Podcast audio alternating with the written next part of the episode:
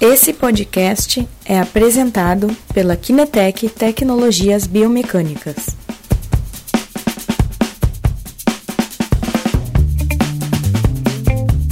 Olá pessoal, bom dia. Meu nome é Christian Zaniponi, né? sou um da equipe aqui da Kinetec. Hoje trazemos um convidado especial que é o Guilherme Brott, né? professor da Universidade de Caxias do Sul que atua também no laboratório de análise de marcha, sempre lá na Universidade de Caxias do Sul. É, vou dar assim, uma introdução rápida sobre como nasceu a, a Kinetec, a nossa história. Tá? Como vocês podem perceber, eu uh, tenho um sotaque meio estranho, né? Eu sou italiano, sou produto importado, né? Importado pela minha esposa, que é brasileira, né? A gente estava morando na Itália, ela estava com vontade de voltar para o Brasil, daí a gente fez as malas e voltamos para o Brasil. Né? É, quando cheguei aqui, é, inicialmente eu estava procurando emprego, né? não encontrei é, nada de interessante. Neste meio termo, uh, meu irmão trabalha em uma empresa que vende sistemas de biomecânica lá na Itália e eh, um dia falando, comentou que estava bastante uh, com problemas com o distribuidor deles aqui, né? E, e, me perguntou, tu não tem interesse em tentar uh, vender, representar a gente no Brasil?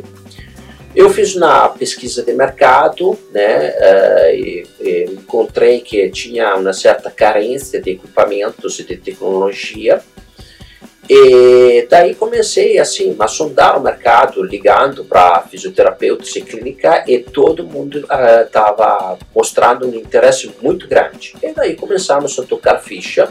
Ao pouquinho as coisas começaram a aumentar, o mercado foi amadurecendo, né? Uh, a nível acadêmico, a nível clínico, né? começou a ter uma demanda maior pelas universidades, mas também no âmbito clínico, e isso né, deu um crescimento muito interessante no Brasil da biomecânica. Né? Então, uh, o que, que aconteceu? Aconteceu que muita gente estava, de qualquer forma, uh, precisando uh, aprender mais, ter mais conhecimento. E a gente começou a montar cursos, né? Uh, principalmente de baropodometria e a análise de marcha, né? O curso de análise de marcha a gente fez uh, um, uma primeira série de webinar com o Guilherme, né? Uh, pessoal se apaixonou, tivemos realmente um feedback enorme, né? O pessoal realmente entusiasta uh, do conteúdo, da forma que Guilherme uh, apresentou, né? E daí passamos a lançar o nosso primeiro curso online eh, sobre isso, né, sobre análise de marcha, né. Mas hoje o motivo da nossa live é um pouquinho diferente, tá? Uh, hoje uh, a gente quer ter a oportunidade de apresentar uh, esta rotina que o Guilherme vai apresentar, né? Uma rotina para análise de marcha a nível clínico, né? Que ele uh, estudou, que ele aplica, né? É uma rotina de forma simples, não é com um laboratório completo, tá? Então, Guilherme, conta um pouquinho para nós. Tá ok. Obrigado, Christian, por me apresentar. Uh, eu me chamo Guilherme, sou professor na Universidade de Caxias do Sul, Uh, atuo lá na universidade, no Instituto de Medicina do Esporte, com análise clínica da marcha. E hoje estou aqui fazendo uma parceria então com a Kinetec, com, uh, com o Christian, para falar um pouquinho nessa live sobre a possibilidade de se aplicar a análise da marcha na rotina clínica do profissional de saúde. Desculpa, pessoal, uh, se, se eu não se eu não estou acostumado a fazer live. Mas permaneçam aí até o final, porque no final da live a gente vai ter uma surpresa. Tá? Então, fiquem aí conosco. No final tem uma surpresa para quem nos aguentar até o final, tá bom? Ah, bom, ah, se durante o vídeo alguém tiver perguntas, tiver interesse em buscar mais informações, por favor, deixa nos comentários que as meninas aqui vão dar todo o suporte, vão passar para mim, passar para o Christian, e a gente vai tentar ah, resolver na medida do possível E também quem tiver perguntas, é só fazer, deixa seu e-mail também ali nos recados que a gente vai entrar em contato com vocês para poder estar tá solucionando aí as perguntas de vocês. Uh, bom, então, vamos direto ao assunto. A gente vai falar hoje sobre a aplicação da avaliação clínica da marcha na rotina do profissional de saúde, seja ele uh, o fisioterapeuta, uh, o médico ou o educador físico também que quiser trabalhar com a avaliação clínica da marcha. Bom, o que, é preciso para se poder fazer a avaliação clínica da marcha hoje? Gente, normalmente as pessoas pensam que é necessário ter equipamentos muito caros para se fazer uma boa avaliação clínica da marcha, né? Câmeras de alta tecnologia, uh, uh, baropodômetros, plataformas de força, coisas com alto custo. No entanto, o começo da análise clínica da marcha depende basicamente de um profissional já preparado para fazer isso e muitas informações podem ser adquiridas a partir uh, de, de, coisas muito baratas de se utilizar e de um espaço para isso. Bom, o que, que nós vamos precisar para se fazer a análise clínica da marcha? Primeira coisa, como eu mencionei, é o espaço. Se você tem no seu consultório uh, na sua clínica, enfim, na academia, um espaço com 5 metros de comprimento é o suficiente já para a gente começar fazendo a análise clínica da marcha. Por que, que nós precisamos de 5 metros de comprimento? Para fazer o famoso teste, que eu tenho certeza que quase todos vocês, se trabalham na área da saúde, já ouviram falar, o teste de 6 minutos. Bom, nessa hora vocês me perguntam, ah, mas o teste de 6 minutos é muito elementar, que, que tipo de informação ele pode me trazer para contribuir com isso. Uh, o teste de 6 minutos ele vai ser fundamental para se ter informações espaço-temporais da qualidade da margem. Junto com o teste de 6 minutos, uh, o profissional de saúde vai precisar de duas câmeras. Uma posicionada ao lado desse percurso de 5 metros, aonde você faz a captura do plano sagital do paciente, então enquanto ele caminha, e a outra câmera, que pode ser um celular também, desde que esteja apoiado sobre um tripé ou sobre uma plataforma fixa, uh, uma câmera apontando para o plano frontal. Assim você terá a captura dos dois planos simultaneamente. Né? Isso é muito importante. Para a análise clínica da marcha funcionar de forma adequada, nós precisamos ter a captura dos dois planos de movimento simultaneamente, o plano sagital e o plano frontal, e assim desvios podem ser avaliados dos dois planos para que seja uh, uma, uma, uma, informação de alta qualidade uh, desse, desse vídeo. Bom, quais são os indicadores espaço-temporais? Aqui eu vou falar uma série de indicadores espaço-temporais que vão ser fundamentais para análise clínica.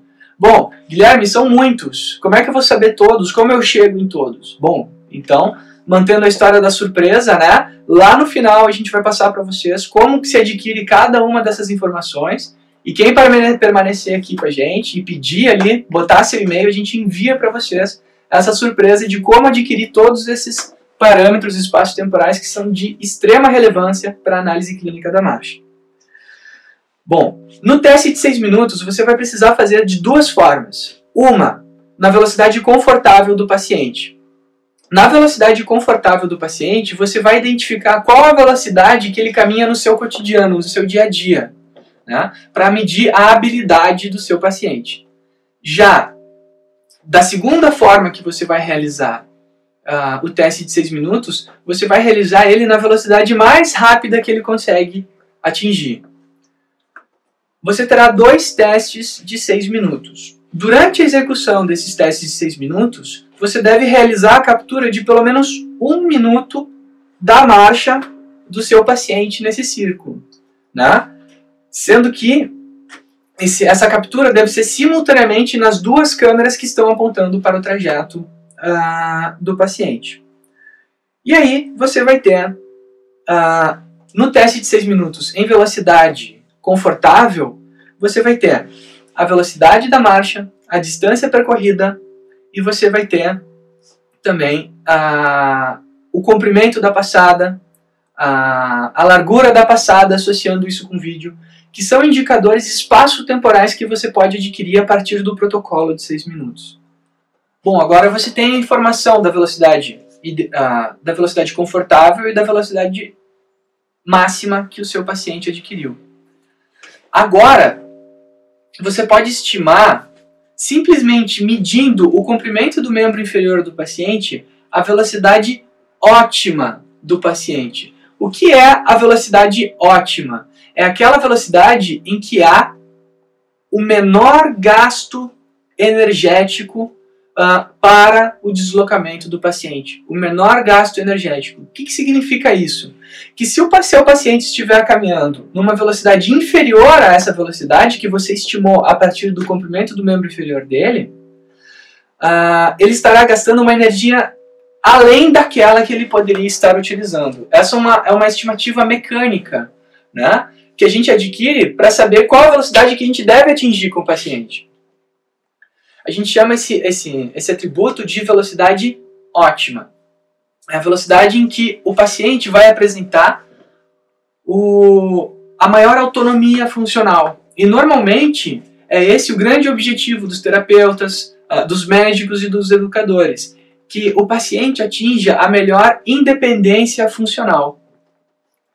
Bom, a partir então dessa velocidade ótima, existem várias literaturas que apresentam que durante o teste de 6 minutos em velocidade confortável, né, a velocidade que o paciente apresenta é um indicador da expectativa de vida desse paciente. Então, um estudo bastante uh, famoso, recorrente na análise clínica da marcha, uh, apresentou que a expectativa de vida uh, do paciente a partir dos 60 anos possui uma correlação maior do, com a velocidade da marcha do que, por exemplo, com a pressão arterial.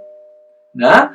possui uma correlação equivalente a, por exemplo, pessoas que são tabagistas. Então, você consegue estimar a expectativa de vida da pessoa a partir da velocidade confortável de marcha durante o teste de 6 minutos. E você pode passar essa informação para o seu paciente. Olha só que informação interessante, a partir do protocolo de marcha.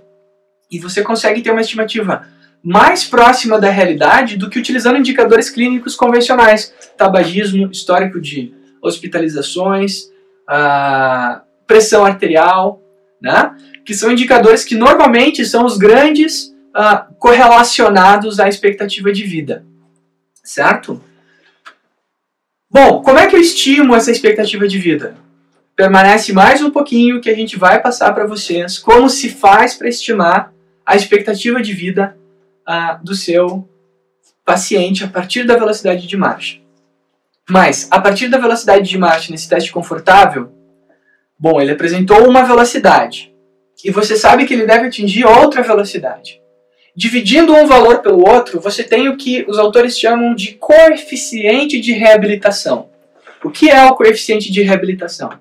O coeficiente de reabilitação indica em qual percentual do progresso reabilitativo que você está com o seu paciente.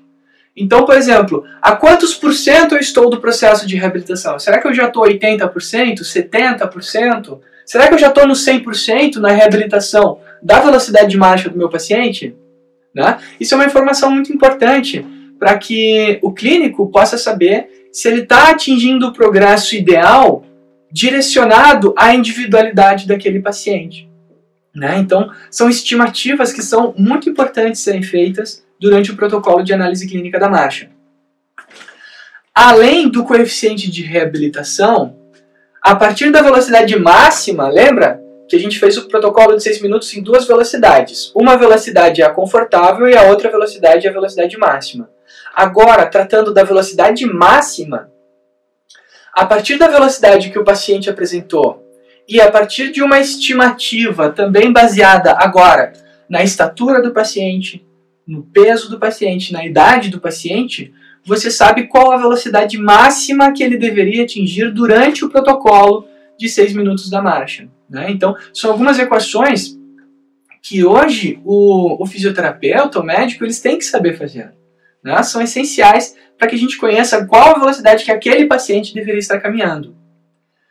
A partir da velocidade estimada máxima do paciente, então, nós podemos agora, com a velocidade máxima apresentada, a velocidade máxima estimada, dividir uma pela outra e identificar agora o coeficiente de condicionamento do paciente. Que é o quê? Bom, se ele apresenta uma capacidade que eu devo reabilitar, ele também apresenta uma capacidade que eu devo condicioná-lo. Ou seja, que ele deve apresentar um condicionamento físico mínimo esperado para sua faixa etária, para o seu peso e também para o seu sexo, se é uma mulher ou se é um homem, certo? E assim nós temos dois coeficientes que o terapeuta pode utilizar. Um de reabilitação, ou seja, será que meu paciente já está habilitado para fazer, para ter o seu dia a dia da forma mais independente possível? E a outra é, será que ele apresenta um condicionamento cardiovascular ótimo para a expectativa uh, que nós temos para aquele paciente, naquela faixa etária, naquela estatura que apresenta, para aquele peso.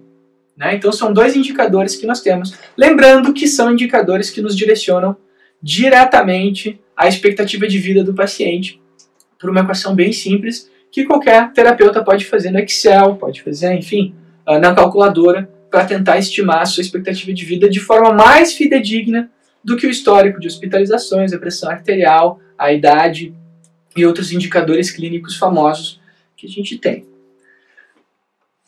Após então você já saber os seus indicadores uh, de condicionamento e reabilitação, nós teremos o segundo passo, que é utilizar o vídeo para identificar uh, os detalhes da marcha do paciente. Identificar quais são os desvios articulares, quais são os músculos que precisam ser fortalecidos, quais são uh, as tarefas motoras que a gente precisa condicionar aquele paciente, quais são os ângulos de tornozelo, joelho, quadril e pelve que a gente precisa observar e ajustar naquele paciente.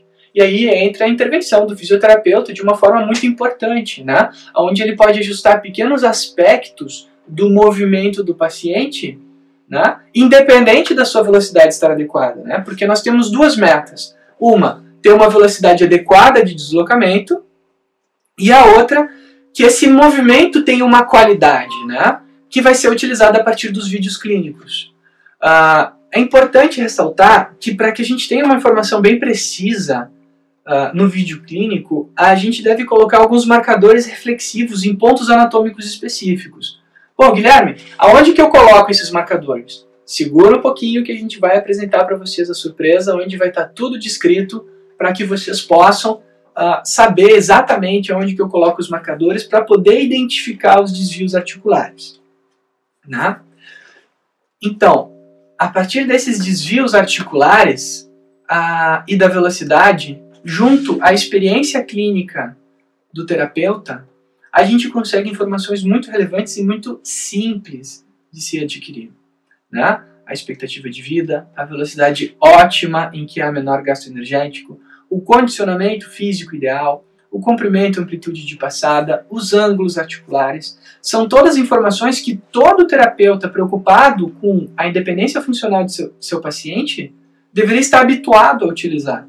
Mas muitos acreditam que, pô, ah não, essas coisas é só com um laboratório de marcha, de última geração que a gente consegue adquirir. E a gente está aqui na Kinetec para tentar desmistificar um pouco que são necessários grandes tecnologias para se fazer esse tipo de avaliação, né? Trazer a cultura da avaliação clínica da marcha para os profissionais uh, de saúde.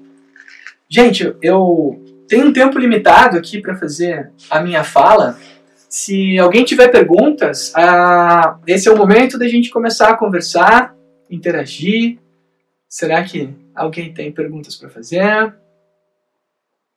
Câmera 1, 2, 3 e 4 né?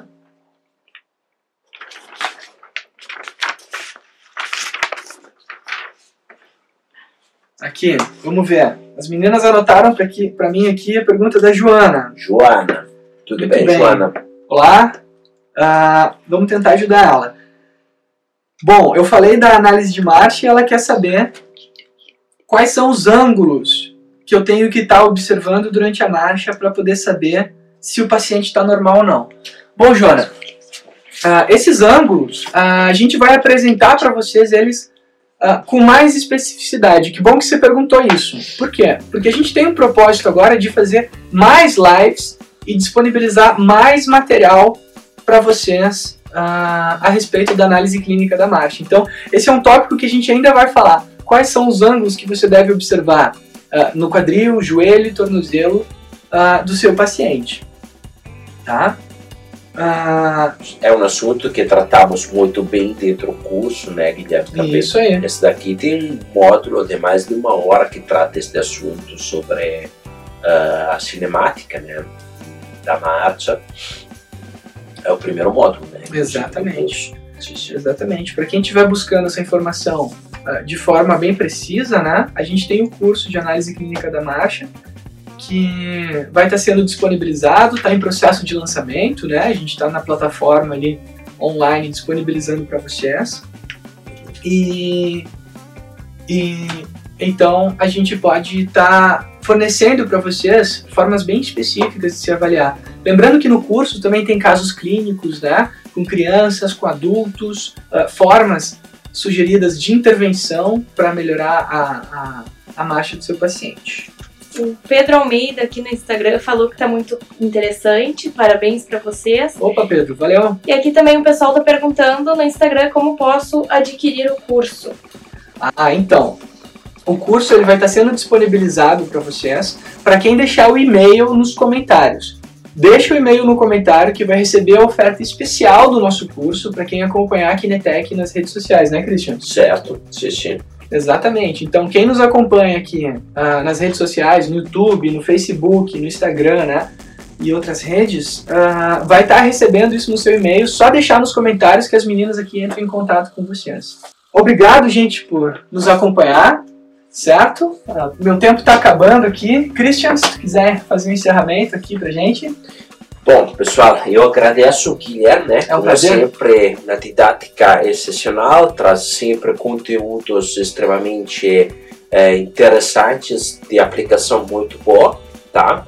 É, como comentamos, né, tem esta possibilidade da gente fazer já com recursos básicos uh, obter de forma uh, né, simples dados muito relevantes para poder agregar a, a avaliação clínica, né? Então, agradeço o Guilherme, agradeço todo mundo pela participação, tá, pessoal? Obrigado e bom almoço para vocês.